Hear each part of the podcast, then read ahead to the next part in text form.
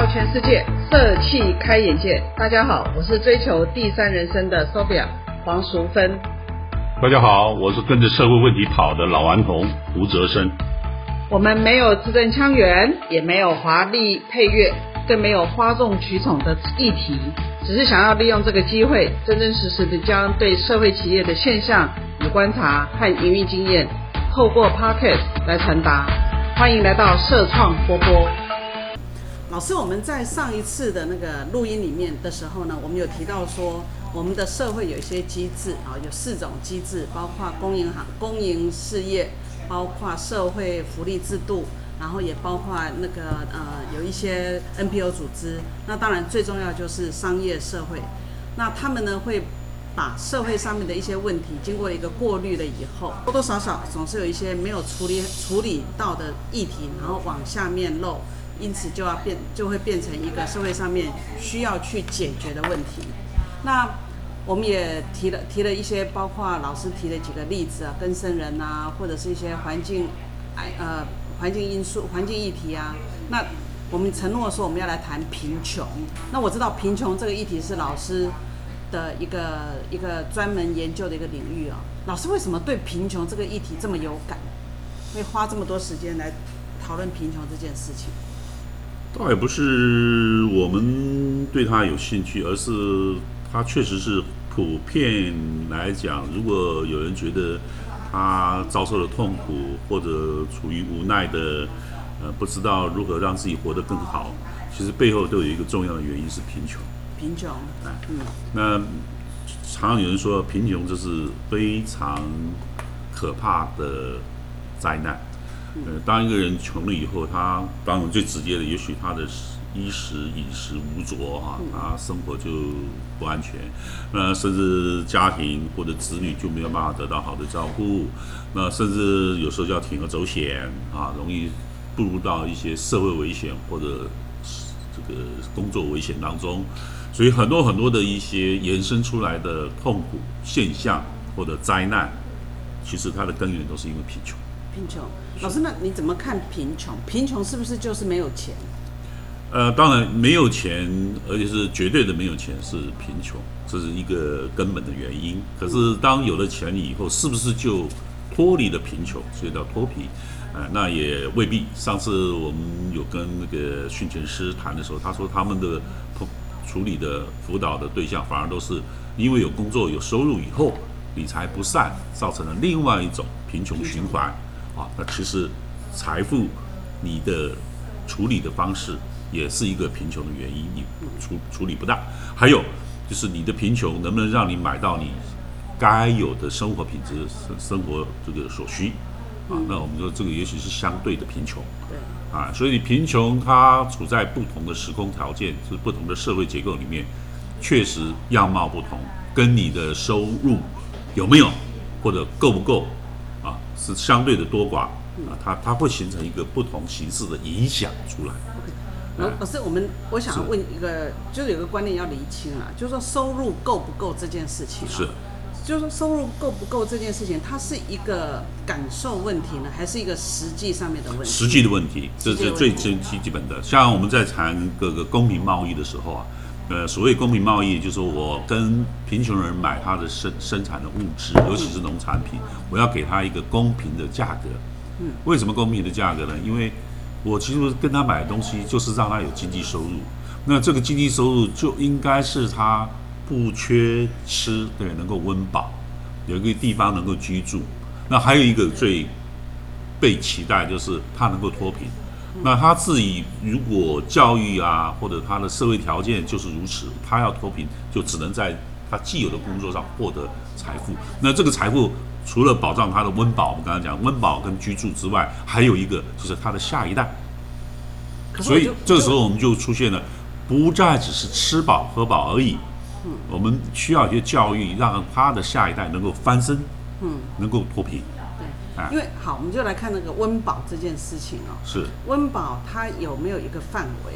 我我的我的感觉是说，像我的父母，他们的那个时代的人的话，他们真的是真的就是求温饱而已。是。可是呢，比如说他可能一个月他只需要两三千块，他就可以就可以温饱。但是呢，我们现在两三千块就不够用啊。有些人他可能去就充分理解这个现象，就是说你在不同的时空条件下的时候，对两三千块的温饱，对，在都会区的话，那更就就是不可能温饱。可是如果你是在一些家里面自己有一小块田，自己养养一点呃鸡，种点菜，呃两三块两千三千块还用不完呢。嗯，因为我们所有的吃温饱，对，来自那里。我的要求如果也没有很高，对，青菜豆腐，嗯，啊，除了豆腐，也许要买米，其实到处大家米互相交换一下，也不需要买。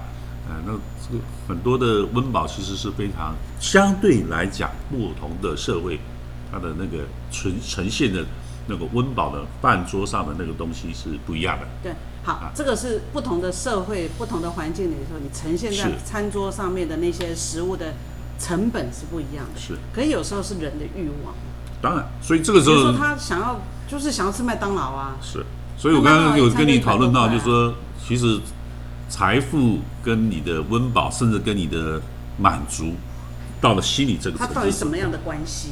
对它是一个线性，它是个线性关系吗？还是一个它的函数关系是怎么样？它是一个函数关系，它是非常多变化，甚至里面有很多多个变数在里对面，而且那个不是只是线性的一个相乘乘数关系。那么，就我刚才很想跟你的聊天谈到，就是其实我在很多贫穷的国家，其实我看到的那个人民，我跟他们相处，他们是很乐观、快乐的。嗯啊，其实有时候我反而觉得很惭愧，就是我们常常会提醒你，你很贫穷，可对方常也许他也听不懂我讲的贫穷是什么。啊，你们为什么不去努力创造你的收入？这个事情对他们也是蛮奇怪的。我们在这里也没有缺什么嘛，为什么我要努力去工作，然后朝九晚五，甚至要加班去创造一些收入？收入来了以后，收入来了不是也还是让我买这些东西吃喝？晚上我们还不是一样喝喝酒、谈谈谈谈情、聊聊天？嗯，多点钱跟少一点钱，我的日子还是这样过。所以这是什么？这是什么样的一个？那这个是代表说，其实他心目中对于生活，我们叫温饱，他其实温饱很容易就达到，可是下一步就是我有没有同伴，我们有一个安稳的环境，甚至我们有没有一个优美，甚至呃这个让大家在处在里面很放松、很愉快的好山好水。嗯那这时候它是一种心理状态，那个满足是一种心理的一一种评价评分嘛。说我我现在吃麦当劳哦，跟吃一个餐盒，对哪个给我的满足感比较高？那是你自己心目中的一个评价，那会随着你的文化，甚至宗教啊，个人价值观会有所不同的。所以我才跟你有有一个好像共同的理解，就是真是大千世界。嗯贫穷样貌太多了啊。那最后我们只是说物质上的贫穷，跟心理上的贫穷，我们稍微把它类分一下。那当然还有这个贫穷呢，我心理上觉得很好，可是我如果跑到别国家一遍。看一看，就发觉哇，我们真是井底之蛙，人家过的是那样的日子，我们还以为我们这样子吃吃喝喝、谈谈唱唱就很快乐啊，我们是井底之蛙，所以有时候叫做什么相对的。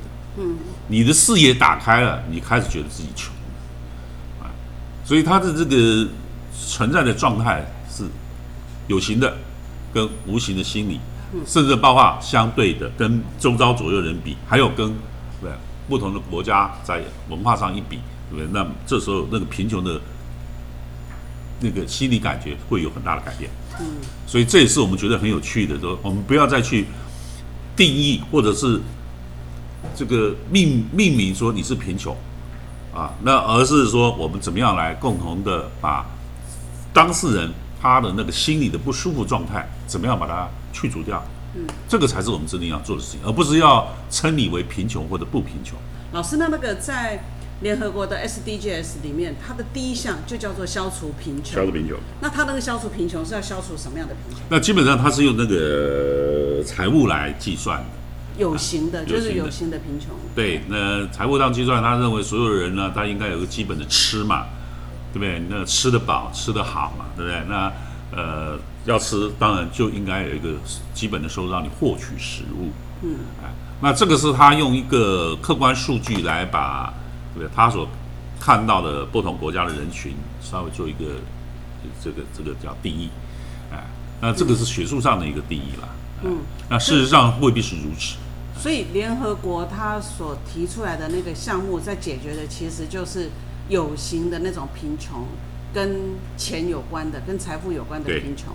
但是老师的贫穷的定义里面，其实是除了这个以外，另外还有包括心理的匮乏的这种无形的贫穷对在里面。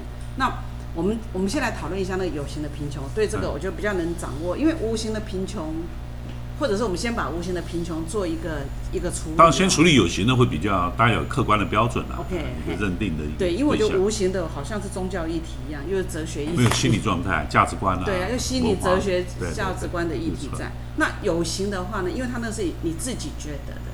那老师对于那个财富贫穷这件事情，因为比如说，我觉得最近很多电影都得到很多的好的那种高评价，其实都是在探讨类似的议题。比如说前几去呃去去年吧，去年前年的那个诺呃奥斯卡奖的那个《寄生上流》。Rural Land 啊，对。韩国的寄生上流，韩国寄生上流。最近的奥斯卡那个奥斯卡那个那个 Rural 对。Rural Land Land 对对那个嗯哎什罗马人么熊熊忘记了忘记他的名字，嗯今年那个的奥斯卡。游牧人生，游牧人生对，今年的游牧人生。那比如说呃《寄生上游》里面，他有一句话讲说，呃，到底是因为有钱才善良，还是善良才会变得有钱？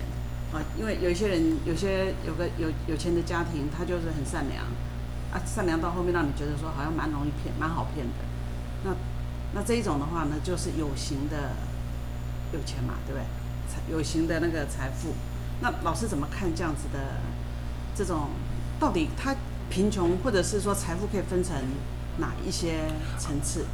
呃，二零一五年 Boston Consulting Group 他们也开始注重这个社会议题了嘛啊，呃，不是纯粹只有做资本企业的咨询顾问之后，他们出了一本报告啊，那这个报告呢就对全世界的贫穷人口啊，大概做了一个很明确的、客观的划划分。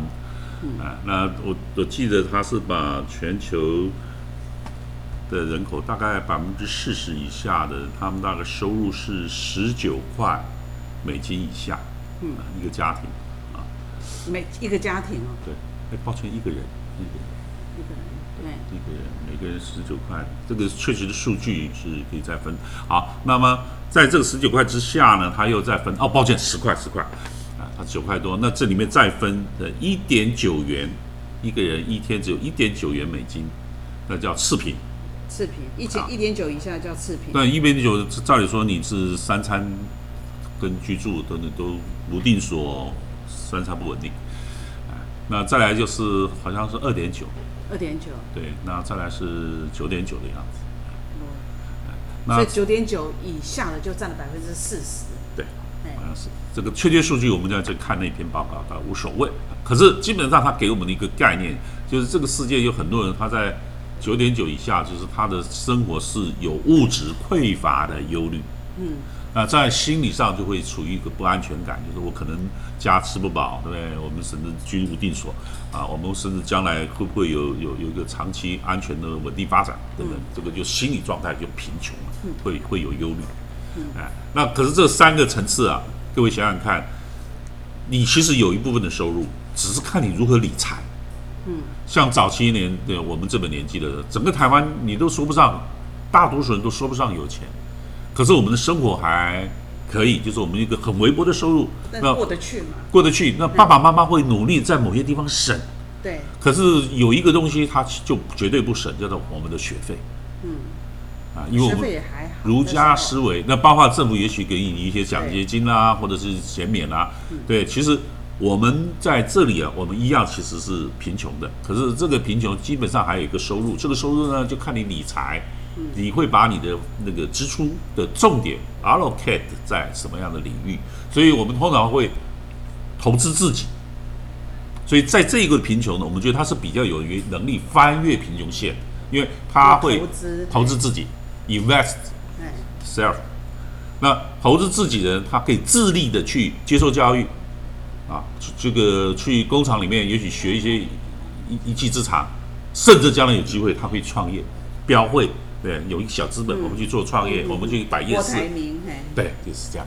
那像这个贫穷啊啊，如果你投资下去，教育他们，empower 他们，他们是很容易翻越的。对，啊，那而且翻越之后，他很可能会带动下一个贫穷。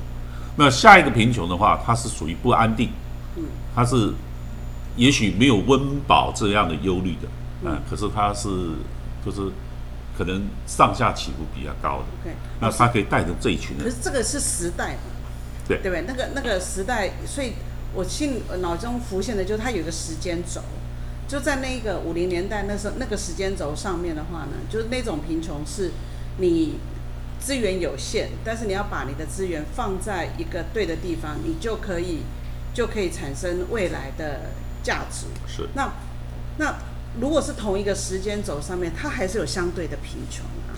是比如说我们我们像我们现在一样，现在的社会来讲的相对贫穷是什么样的？是相对贫穷。当然，如果把台湾社会独立来看的时候，我们翻越贫穷线，我们的 GNP 增加，NI 增加嘛，对，所以翻越贫穷线的人就越来越多，所以我们在贫穷这个定义之下，呃九块九之下的人比例就越来越少，几乎嘿，对？那可是还有一些人是在这下面的嘛，啊，那这个时候其实你如果用绝对性来看，还是有这样的人，嗯，那这样的人也许他这是真的先天上也许就不不适合赚钱，例如说身心障碍者，嗯，啊，那还有一个就是他可能活在一个不利的社会条件下，例如说他深山海边啊，他那边人口比较稀少，可是爸爸妈妈就把他生在那里，他讲说没有赚钱的机会，没有那个机会，没有成长的机会等等，类似这种先天条件创造。妈。以前，我妈现今年八十六岁嘛，她当年其实就是从彰化的乡下到台北来工作，就是因为那边就是没有办法生活。对啊，所以他到这边来，他马上就可以有很多机会对等着他嘛，因为这边是一个快速成长的社会，所以这个时候其实就需要有一些政府的投入，来投资它的基础建设，啊，那么来把它带动起来，就财富开始带动这些人，所以我们会对城乡差距。对，有一些弥补性的投资，嗯。对我们甚至对弱势的一些族群，我们会有一些特别强化的，比如说对身心障碍者，我们有怎么样帮助他就业，啊，或者特定的一些工作职位给他，嗯。那这时候是对第二层次这边的人就可以盖上去。OK，那不要忘了，还有一些人就是就是处于吃赤贫的状态，嗯，那这些在台湾几乎所见不多了，对，哎，那台湾你是看你要不要去做而已哈，所以在台湾赤贫真的是很少很少。那如果还存一下，是不是应该用社会社会的那个救助了。救助来解决？对对，只能哎用社会救济。他他比较不是用经济，可是即使是有救济，台湾也不太容易找到这多。种这样子。的。对那这个时候你反而会在一些比较贫穷的国家，我们常常讲的哪些国家，那你会看到这群人非常的多。嗯，哎，因为在台湾这一群人，他会散布在社会的角落里面。嗯，有啊，还是有，可是不多。所以通常这群人出了问题的时候，我们才发觉他的存在所以你主动的去帮助他不太容易，因为他散在角落里面。嗯可是你在有一些贫穷的社会国家里面的时候，那就普遍都可以看到。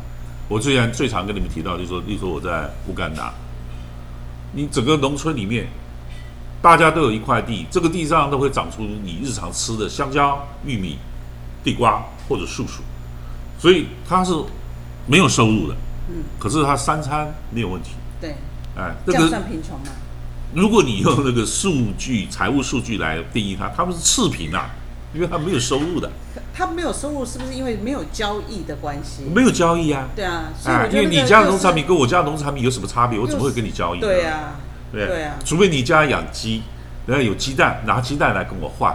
可是你你家养钱呐、对啊，那换了收入啊，那也没有在 GNP 出现啊。对啊，哎，所以通常在这种国家里面的时候，他是因为富裕，我应该说叫富裕，他上天给他的那个生活环境是不愁吃穿的，对所以他也不需要去交换、交易或工作收入对，啊。那这个时候你要说他贫穷，可是他却没有什么生活上的压力。嗯，可是现在有没有呢？就出现一个相对的问题了。现在当他看到都市，到都市走一圈，或者有人去都市回来一圈的时候，发觉，哎，他身上怎么有手机？嗯，他是不是穿的衣服比我棒？哦，原来他这里在那里有工作，那里有收入，他的收入就可以买一些我们在乡下没有的东西。这时候你就会觉得，嗯，我很穷，他有钱，他有钱是因为他有工作，他可以有收入，这时候就开始出现心理上的相对感。嗯，哎，那以前我觉得吃饱了，我们大家聊聊天，坐在那边闲着没事了哈，我生活就是这样子啊，啊，甚至要吃蛋白质，湖里面钓个鱼呀，啊，那就就满意了。可现在因为被这样一比较，才打开了眼界，原来我叫穷，他叫有钱，那他有钱是这个。老师讲这个，我就忽然间有一个感觉是说，原来贫穷跟富有是一个人类发明出来的形容词。是，他本来心中没有什么贫穷，也没有富有嘛。是，就像我们讲的那个圣经上讲的伊甸园嘛，本来大家都是在这里面活的，对不对？吃树上的果实，对，用什么弄弄衣服啊，甚至都没有什么美丑善恶之分。可自从吃了智慧果以后，哎哎，那那我们要不要？要不要禁止大家不要吃智慧果？当然不行，你就快快乐乐过你的。所以圣经在讲，人就是从有吃了智慧果以后，有了知识，有了比较心，对，开始有了一些美丑善恶啊的一个一些概念了以后。就开始会闲着闲了，对呀，那这样不是变得比较不快乐？所以它只是一个预言，就显示我们人类要承担自己的责任嘛。因为我们现在选择了我们自己来创造我们的生活，以前是上天给你的生活，我不要，我要一个自己来承担我的生活好坏。所以穷是一个必然要存在的，因为我们这时候要激励有些人做出一些贡献，其他人为了要激励有些人做得更好。对，那你要追求财富，你要追求更好的生活，你要让自己更漂亮、更安稳，那你当然就要有一些贡献给别人，别人有财富跟你交换，就叫收入。如果是这样的话，那我们就没有理由去批判那个大企业里面的绩效管理啊。当然没有理由啊，没有理由。哎，可是你讲的绩效管理，我必须要说啊，你任何事情不能走过头了。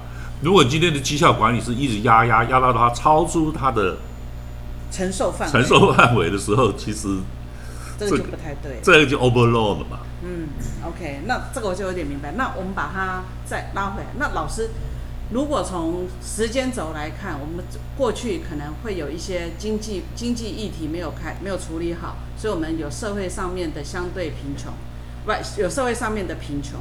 那现在的这个时代里面呢，因为地域的关系，有些地方可能是经也是经济的议题，所以它跟有一些不同的国家。它就会有相对的贫穷。那我们把整个的范围拉回来，老师在现在的台湾的社会里面，你有看到贫穷的议题吗？有。呃，我至少跟一些年轻人有机会互动的时候，他们当然也会抱怨，甚至有时候吃的也很很很差，可是有时候也很好。我我不太懂为什么会这样。那么我说你这个三餐饭天天这样吃，你营养吗？说不行啊，反正。我我的薪水就是这么多啊，我扣掉房租，扣掉交通，扣掉上网，扣掉什么，我真的只剩下这么一点钱能吃，所以我我有的时候就就是这样将就了，泡面啊加什么，而且常常吃泡面。呃，这时候我就说，那你的薪水多少？我一听其实也不差，三万多啊，嗯啊，甚至有的四万呐，嗯啊，可是他说那我扣掉房租，哇，将近一万哦，糟糕，只剩三万了啊，然后交通都，这个时候其实啊，这群人。在我们的专业上，就把它称之为 new property。new property。对，新品。新品。新的贫穷者。的新。哎，它是一个我们以前认为说脱贫只要有专业工作，而且有稳定的收入。工作。对。哎，省着点用嘛，因为要有钱，我觉得很简单啊，就是多赚少用啊。对。哎，可是现在已经是个不能叫少用，而是有基本开销。你说你租房子。如果你爸爸妈妈不是活在台北，给你买好一栋房子，你要不要租？嗯，对那你要不要上班？你不能住在蛋黄区，住蛋白区。蛋白区那每一天的那个捷运费用加起来大概也要七八十块。嗯，对不对？那你要不要上网？你现在年轻人，你没有上网，你根本跟社会社会脱节。这是基本人人的基本需求。对，好，那你你看东算西算，其实有时候所剩无几，它能够用在椅子上面。那一餐饭一百块，哇，那这个一百块可能在很多地方是平常，可是他也许只能花到五六十块、六七十块，啊，那如果有时候还奢侈一点，买一罐罐装饮料或者买一瓶就没啦。对，所以这个时候我们出现了一种这种生活确实所需，很很很捉襟见肘的。可是他是有专业的工作哦，他甚至是研究生呢，哎，他的收入很稳定哦，可是他就是活得很小心翼翼，像一个穷人一样。嗯，活得小心翼翼。这个我因为我一直都住在比较乡下、比较偏哎比较远的地方，我很难想象，就是说如果你一个月赚四万块左右，然后那这个怎么解决嘞？嗯，所以有的时候他会斜杠啊，啊，或者会追求。可是我都觉得斜杠的人呢，不容易把他的本业做好。呃，确实，呃，也许他会有很多分心，可是通常能够这样的，我觉得他能力是蛮强的。嗯，长期来讲，他可以 handle 几个工作，而且有时候还在这里面创造一些创业机会。嗯，哎，我倒不会很排斥他们做一些斜杠，只要他用他的私人时间或者他的假日时间，让他有多一点收入。其实还有一个就是他扩大他的社交圈。那人不能够只在一个职位上，呃，永久的去涂抹你的未来的总人生的财富。所以其实有人，你们自己也知道嘛，我现在很少有人在一家公司工作个超过五年，除非他能够一直往上爬，否则他是不会在这边待很久的。那这个时候其实也都凸显他要追求更好的收入、更好的创业机会啊，或者。也许他会到一个那个他心目中所心仪的一个领域里面去。嗯。啊，我们现代人越来越注重自我的成长、自我的实践、自我的价值观的展现。